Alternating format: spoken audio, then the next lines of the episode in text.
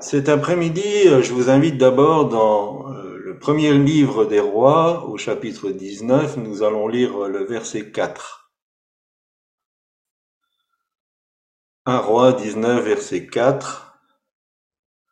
Puis il marcha pendant une journée dans le désert et alla s'asseoir sous un arbuste, un genêt.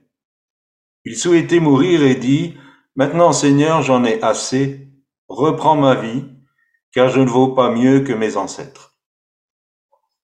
Alors il s'agit du prophète Élie, évidemment, donc je vous remets un peu le contexte. Élie a été suscité par l'Éternel pour euh, ramener le peuple d'Israël à, à l'Éternel, que son cœur retourne vers lui. Et juste avant ce moment, il a vécu euh, une exaltation extraordinaire Rappelez-vous de la grande victoire qu'il a euh, pu vivre au mont Carmel, où il avait convoqué tous les faux prophètes qui étaient en Israël, et le feu est descendu sur l'Holocauste par une simple prière, et ça a été vraiment un retour à, à l'Éternel. Le peuple s'est rendu compte que le Dieu qui méritait l'adoration, c'était euh, l'Éternel. Après cette exaltation de, victoire, il a intercédé pour que la sécheresse s'arrête. Ça duré depuis trois ans et demi. Il a intercédé et puis la pluie est venue et la pluie est venue en, en abondance. Il était tellement dans l'exaltation qu'il a commencé à courir euh, à la vitesse d'un char. Donc Akab était sur son char et lui courait à la même vitesse. On dirait aujourd'hui quelle santé. Je pense que si on avait pu prendre euh, les, records à l'époque, tous les records de 100 mètres et même de marathon auraient été euh, pulvérisés. Mais après ces moments d'exaltation, va venir la menace de Jézabel. Et Jézabel va lui dire, euh, tu vas subir le même sort que tu as fait subir à mes prophètes. Et c'est après cette menace, euh, c'est toujours un peu surprenant qu'un homme de Dieu qui affronte euh, 850 prophètes euh, sur le mont Carmel se laisse impressionner par une femme et par la parole d'une femme. Mais bon, c'était comme ça. Et après cet épisode, eh bien, notre Élie rentre dans un temps de dépression. Et cet après-midi, le titre de mon message sera Sortir de la dépression. Alors la première question qu'on peut se poser, c'est qu'est-ce que c'est la dépression? Alors bien sûr, vous allez me dire c'est une maladie euh, euh, psychique, et puis euh, vous pourrez peut-être en donner une description médicale. la description que je voudrais donner, c'est celle-ci. Euh, d'abord, la dépression, elle peut être considérée comme le mal du siècle, et d'ailleurs c'était le mal du XXe siècle. Euh, c'est une maladie très répandue. Et il faut savoir que, euh, en tout cas pour la France, et je pense que pour les pays industrialisés, c'est un peu les mêmes chiffres. Les médicaments qui se vendent le plus, ce sont des antidépresseurs, des anxiolytiques, parce que euh, beaucoup, beaucoup vivent une forme plus ou moins grave de dépression. Euh, la dépression, comme son nom l'indique, est le moment où une pression est relâchée par un point de l'attention. Si vous prenez euh, par exemple deux points et vous mettez une élastique. C'est une tension. Il y a une pression. Et au moment où un des deux points d'appui cède, c'est la dépression. En fait, la dépression, c'est le moment où la personne qui était sous pression euh, lâche prise, où elle ne peut plus affronter cette pression. Dans notre vie, et euh, nous sommes tous euh, confrontés à cela, nous sommes euh, confrontés effectivement à toutes sortes de pressions. Ces pressions peuvent venir des événements, soit de notre vécu. Nous pouvons vivre des drames, un deuil, une agression, un échec, et on pourrait en faire une liste plus euh, développée. Elles peuvent aussi venir du monde extérieur, des médias, par la morale populaire, qui elle évolue euh, sans arrêt, par notre vie qu'on dit moderne. la pression peut venir des embouteillages, la pression peut venir des on-dit, la pression même peut venir de, règles de, groupes sociaux. Donc, euh, nous sommes confrontés dans notre 21e siècle sans arrêt à des pressions différentes. Ça vient de, tous les côtés. Ces pressions aussi peuvent être euh, perpétrées par d'autres personnes de notre entourage. Parce qu'elles sont dominatrices, parce qu'elles sont violentes, parce qu'elles sont manipulatrices, trop exigeantes ou encore irascibles, des caractères difficiles. Et nous pouvons avoir dans notre cercle relationnel ce genre de personnes qui nous mettent la pression. Enfin, la pression peut aussi venir de nous-mêmes. Parce que nous sommes tombés dans l'hyperactivité, parce que nous sommes sujets au stress, nous sommes sujets à des peurs, à des angoisses ou à d'autres symptômes très désagréables.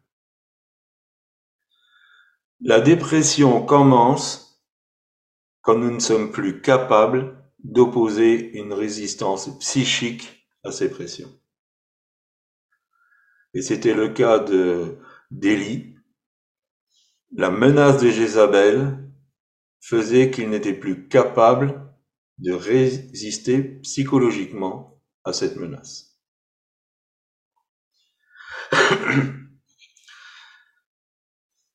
La pression, elle existe encore. La pression, elle, n'arrête pas. Mais nous capitulons. Nous nous laissons aller. Nous lâchons prise et bien souvent, nous allons nous refermer sur nous-mêmes, entrant dans une position de victime quelque part consentante. Et dans mes propos, il n'y a aucun jugement, parce que c'est la nature humaine est faite comme cela. Et peu peuvent dire encore aujourd'hui qu'ils n'ont pas été dépressifs à un moment donné ou à un autre dans leur vie. Alors cette dépression euh, n'était peut-être pas très grave, c'était de la déprime, du découragement, euh, peut-être c'était euh, plus grave, et certains sont tombés dans des dépressions très profondes. Donc il n'y a pas de, jugement dans, mes propos, mais j'aimerais justement trouver, par rapport à l'exemple d'Élie, quelques clés pour sortir de, cet état, si nous y sommes, ou pour nous préparer si un jour nous sommes confrontés à, cette dépression qui essaie de, nous envahir. Jacques chapitre 5, le verset 17 nous dit, euh, et Jacques dira dans, dans son épître qu'il y était un homme de la même nature que nous. C'était pas un super-héros, même s'il a vécu toutes ces choses extraordinaires, c'était pas un super-héros, c'était juste un être humain, avec tout le potentiel de faiblesse inhérente au fait d'être, d'avoir le statut d'être humain. Le même statut que nous avons. Et l'important, c'est de voir comment Dieu va agir pour sortir son serviteur de cet état.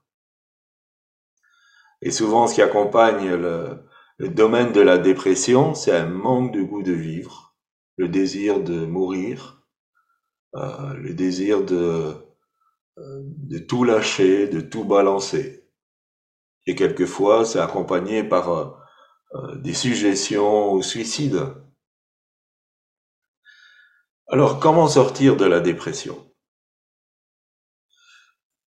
Eh bien, d'abord, il faut apprendre à prendre soin de son corps. Nous sommes des êtres spirituels. C'est quelque chose qui, euh, qui me frappe toujours. Nous avons un potentiel spirituel qui est bien plus grand que ce que nous pouvons manifester parce que nous sommes enfermés dans une enveloppe terrestre. Alors bien sûr, au plus nous entrons dans la dimension euh, du surnaturel, au plus nous allons pouvoir euh, diminuer ces limites. Mais nous sommes dans une enveloppe charnelle qui a hérité du péché et de la décadence que le péché a créée. Donc, il faut apprendre à prendre soin de notre corps, parce que notre corps peut être un allié comme il peut être un ennemi.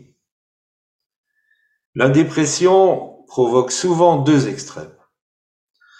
Alors, soit il n'y a plus aucune écoute des besoins du corps, et donc on peut tomber dans l'anorexie, on se prive de nourriture, on peut se priver de sommeil, on peut se priver de repos, ou on va tomber dans un autre extrême, on va tomber dans la boulimie, dans l'alcoolisme, dans le fait de dormir sans arrêt. Et en fait, ces, deux réactions sont souvent dues parce qu'à un moment donné, on n'a pas été à l'écoute de notre corps et de prendre soin de notre corps. Et donc, ça nous pousse après dans des extrêmes. Quelque part, notre corps se venge. Et euh, Corinne, avant qu'elle soit convertie, euh, elle tombait dans les pommes sans arrêt.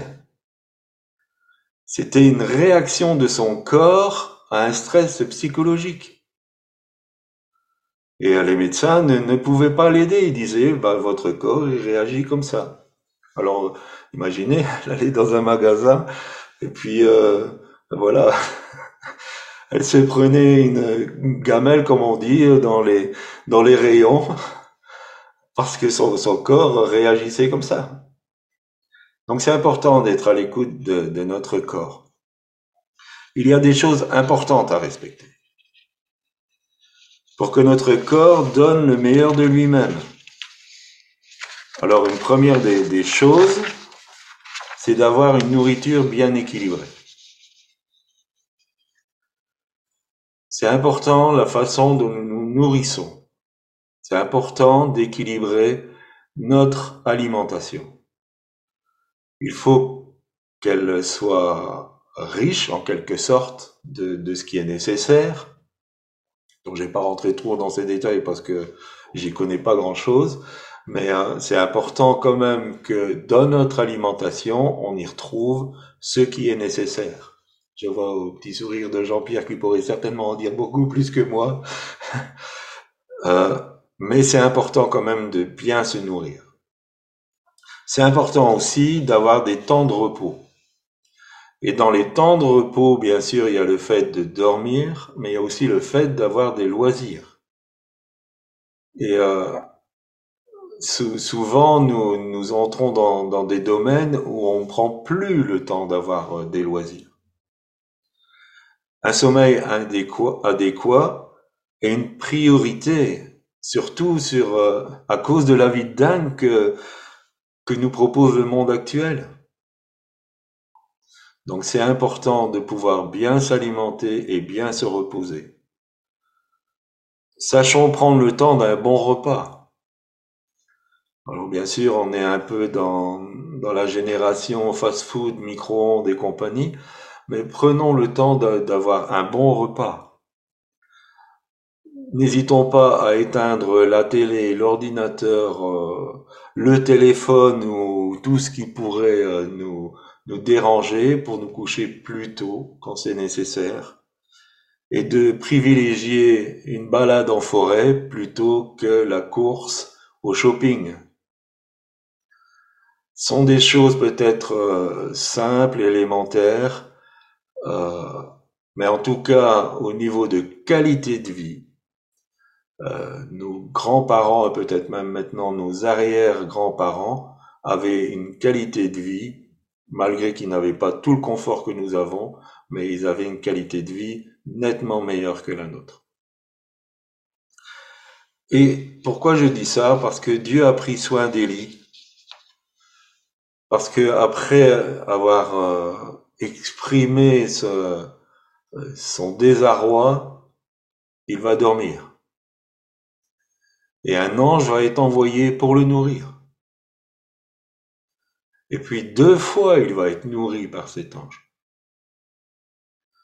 Donc Dieu a pris le, temps de le laisser se reposer et de se nourrir correctement. Donc si quelqu'un comme Élie avait besoin de cela, nous avons besoin de cela. Ça, c'est la première étape, savoir être à l'écoute des, besoins de notre corps. La deuxième étape, c'est de sortir de là. vous allez me dire, c'est facile, mais il faut sortir de là. Même si le découragement est compréhensible, il est important de prendre une décision, et une décision ferme de sortir de cet état. La dépression, quelque part, elle apporte une certaine complaisance. il est difficile de, quitter cette complaisance. C'est toujours plus facile de se laisser aller que de prendre une décision de s'en sortir. Pourtant, c'est faux de croire qu'il n'y a aucune issue. Ça, c'est un mensonge. C'est faux de croire qu'il n'y a pas d'issue. Et souvent, euh, parce qu'on est dans, une certaine ambiance, une certaine atmosphère, on croit qu'il n'y a pas d'issue. C'est pas vrai. Dieu a une issue. Dieu a une possibilité de sortir de là. Et avec l'aide de Dieu, nous avons la capacité de dire stop, ça suffit. Stop, ça suffit je prends la décision que cet état-là, ça suffit. Et Dieu est tout à fait capable ensuite de nous envoyer l'aide nécessaire, même si c'est un ange, il va le faire. De nous envoyer l'aide nécessaire pour que cette décision devienne une réalité. Mais une chose importante, même dans ce domaine-là, Dieu ne passera jamais au-delà de notre pouvoir décisionnel. Si nous ne prenons pas la décision, Dieu ne va pas la prendre à notre place. Si nous disons oui, stop, ça suffit, Seigneur, je veux sortir de cet état, je prends la décision de sortir de cet état, Dieu va agir. Et c'est souvent la, la, difficulté parce qu'il y a une certaine complaisance d'être dans cet état. Sortir de là voudra dire aussi que nous allons devoir faire des choix et peut-être nous séparer de situations ou même de personnes qui provoquent ces pressions. Si on ne peut rien changer à certains drames de nos vies, c'est clair que si nous vivons un deuil, si nous vivons une, une maladie, si, si nous vivons euh, un stress, une perte d'emploi, si nous avons été agressés, c'est difficile, on peut rien changer à ces situations. Il y a quand même des situations qui peuvent changer. Une des situations qui pourrait changer, c'est de trouver un autre travail ou avoir moins de travail. Une autre situation, ce serait de chercher un autre environnement de vie. ou une autre communauté. Peut-être que notre communauté ou celle que vous fréquentez ne vous donne pas ce qui est nécessaire. Donc quelquefois, il faut changer de communauté. Parce que Dieu, euh, quelque chose qui nous a toujours marqué, c'est que Élie a été envoyé au torrent de Kérit sur l'ordre de l'Éternel, mais à un moment donné, le torrent, il s'est asséché. Et il a fallu qu'il parte à Sarepta. Il y a certains moments dans la communauté, on reçoit quelque chose, il y a un courant, il y a, les corbeaux qui viennent donner la nourriture, mais à un moment donné, ça s'arrête parce que Dieu a autre chose pour nous. Donc peut-être qu'il faudra changer de communauté. Peut-être faire une réévaluation de notre budget et de ses priorités. Peut-être qu'on a fait des achats compulsifs, peut-être que euh, on s'est pas rendu compte qu'on s'endettait. Et puis ça, c'est aussi une forme de, stress, de, pression, et puis on peut subir des pressions bancaires. Donc il faut peut-être réévaluer la façon dont nous vivons et le budget que nous avons.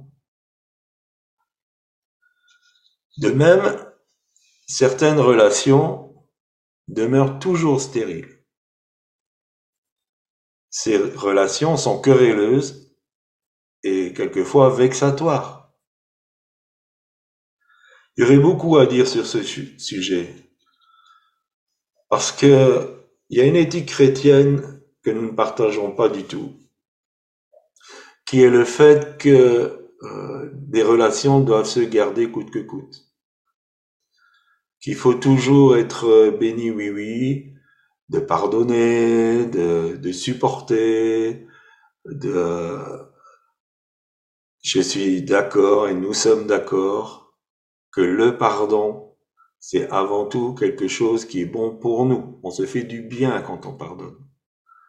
Et aussi, le fait de pardonner, ça veut dire qu'on est en plein accord avec notre Dieu. On se fâche pas avec Dieu parce qu'on veut tenir des amertumes et des rancunes. Le pardon, c'est une chose. Rétablir les relations, c'est une autre. C'est autre chose. Il y a des relations qui sont toxiques, qui ne feront jamais du bien, sauf si la personne, à un moment donné, elle change, qu'elle se repent, qu'elle se convertit. Mais il y a des moments où ces relations vont nous détruire? Et pardonner, ça ne veut pas dire qu'il faut garder ces relations. Et nous sommes confrontés souvent dans, quand des personnes euh, nous demandent des conseils de, dire c'est une relation toxique, faut l'arrêter. C'est pas un manque de pardon, tu te protèges. Tu te fais du bien à toi. Il y a des personnes, elles vous feront toujours souffrir.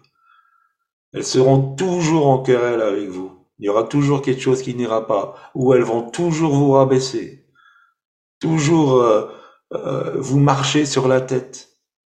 Donc il faut arrêter ce genre de relation.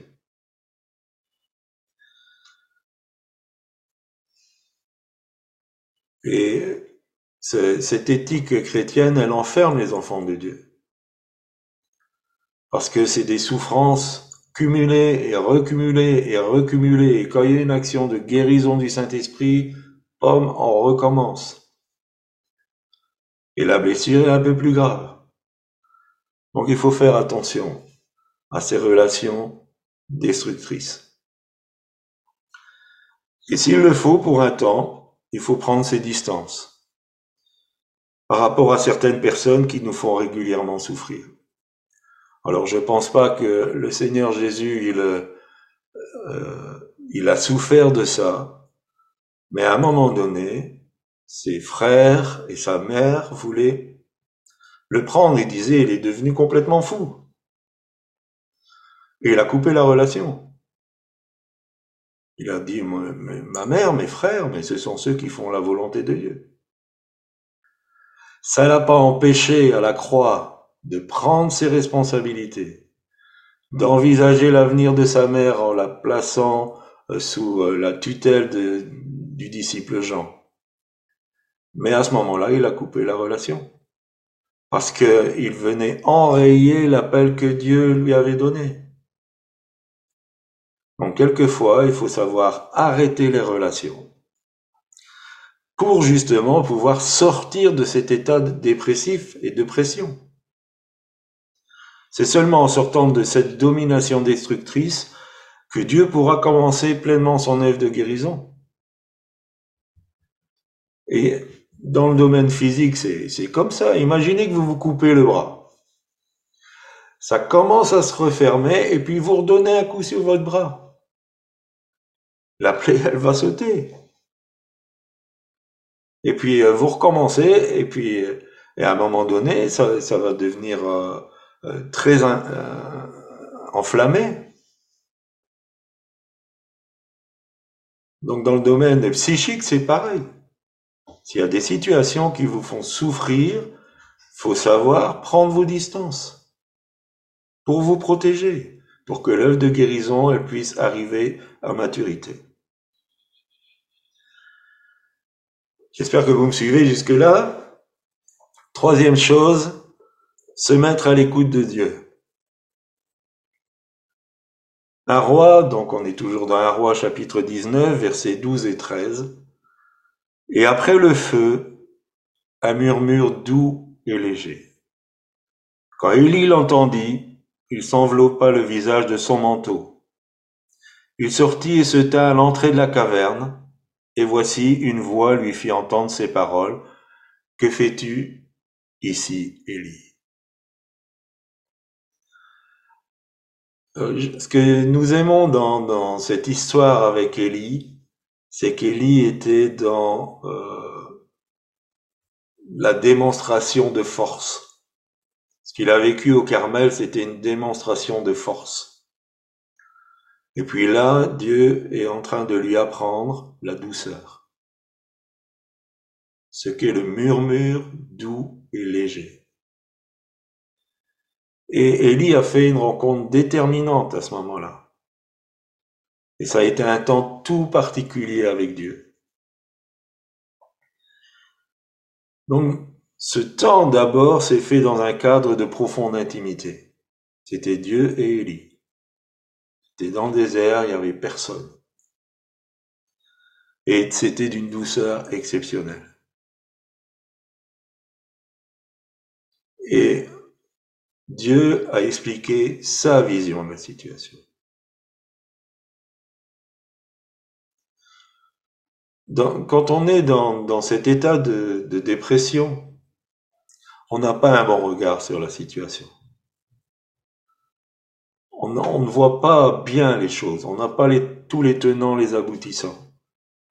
Mais quand on rentre dans ce temps d'intimité avec Dieu, il va nous expliquer son regard sur la situation comment lui voit les choses. Et Élie voulait mourir parce qu'il se disait, je suis le seul en, Israël. Et Dieu va lui dire, mais tu sais, il y en a 7000 qui sont là, juste à côté. Il a expliqué sa vision de la situation. Et c'est ce qui est la réalité, c'est comment Dieu voit les choses. Pas comment nous, nous voyons les choses, mais comment Dieu voit les choses. Il a aussi dédramatisé les idées noires d'Élie, montrant que lui n'était pas à court de ressources. Même si euh, la situation semblait catastrophique, Dieu lui a clairement dit, mais moi je suis pas à court de ressources. Je suis pas déprimé, je suis pas dépressif. Je règne sur tout. J'extrapole un peu, mais Dieu règne sur tout. Est-ce que nous pouvons penser que Dieu va être surpris par quelque chose? Dieu voit tout, il sait tout, il est éternel. Et nous avons besoin d'avoir ce, euh, ce renouvellement de notre foi. Et enfin, quelque chose de très important, il va lui donner une nouvelle perspective d'avenir. Il va à nouveau envoyer Élie en mission. Quelque part, il va pas trop tenir compte de ses griefs. il va dire, voilà, maintenant tu vas faire ça, ça, ça et ça. Il lui donne à nouveau une perspective d'avenir. Il y a, il y a un nouveau appel qui est là. Il y a un nouvel envoi en mission qui est là. Élie dit, euh, je veux mourir, c'est fini. Et Dieu dit, non, non, c'est pas fini. Ça fait que commencer. Et peut-être que vous êtes dans cette situation de dire, ben, c'est fini. Qu'est-ce que Dieu peut faire encore avec ma vie? Qu'est-ce que Dieu peut encore faire avec moi? Après tout ce qui m'est arrivé, tout ce que je vis en ce moment, qu'est-ce que Dieu peut faire avec moi? Et puis Dieu dit, mais c'est pas fini. C'est loin d'être fini. Le moment où c'est fini, c'est quand Dieu dit son dernier mot sur une situation ou sur une vie. Alors là, c'est fini. Et tant que Dieu n'a pas dit son dernier mot, c'est pas fini. Et il peut vous donner des perspectives d'avenir. Il peut renouveler son appel. Il peut vous renvoyer à nouveau en mission. Peut-être que vous êtes dans une situation d'échec et vous êtes là assis au bord de la route en disant bah, j'ai raté, j'ai pas réussi, euh, j'arriverai jamais à rien. Dieu ne va pas regarder cette situation comme euh, une fatalité. Il est prêt à vous relancer, à vous remettre sur la route, à vous remettre en selle. Et il a la capacité de le faire. Tout ce qu'il attend, c'est ça suffit, stop. J'en ai marre d'être dans, cette situation. Il attend cette décision de votre part. Dieu vient nous rejoindre au plus fort de notre tempête. La dépression, c'est une tempête intérieure. Mais il menace les vents et il menace la mer. Et il nous prodigue son calme surnaturel. Si nous voulons sortir de notre état dépressif, alors je, l'ai mis en majuscule et en gras, s'il y a une chose que vous devez retenir dans ce message, c'est ça. Il ne faut plus regarder à nous-mêmes ou à la situation, mais regardez à Dieu. Il ne faut plus regarder à nous-mêmes ou à notre situation, mais regarder à Dieu. Et nous allons sortir de là. Soyons à l'écoute. Il saura nous dire les mots justes qui vont nous redonner espoir et désir de vivre. Alors une dernière chose, un quatrième point, Louons Dieu. Louez Dieu. Il y a une force, il y a une puissance dans la louange. Louez Dieu. Pour ceux qui ont fait la formation, le cours sur la louange se termine par un devoir pratique. Il faut passer une journée à louer Dieu sans rien demander. Alors pour certains, c'est pas facile de rien demander, de louer Dieu, mais on a beaucoup d'étudiants qui vivent quelque chose de particulier. Et louent Dieu et leurs demandes, elles sont exaucées. Ils ne formulent pas leurs demandes, mais leurs besoins, ils sont exaucés. Certains vivent des, moments de joie extraordinaires, des sortes d'extase pour certains.